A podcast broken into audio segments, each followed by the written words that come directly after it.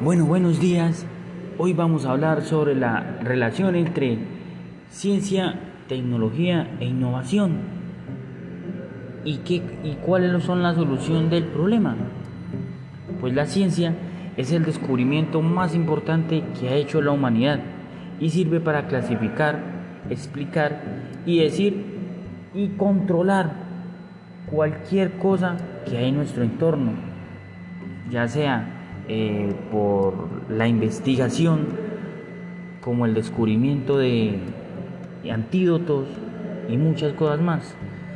La tecnología permite al ser humano modificar su entorno en material y virtual para clasificar sus necesidades.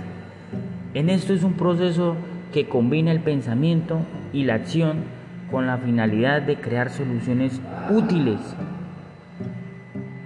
Y la innovación es el cambio que permite a las organizaciones superar las expectativas del mercado y mejorar las estrategias para incrementar su rentabilidad.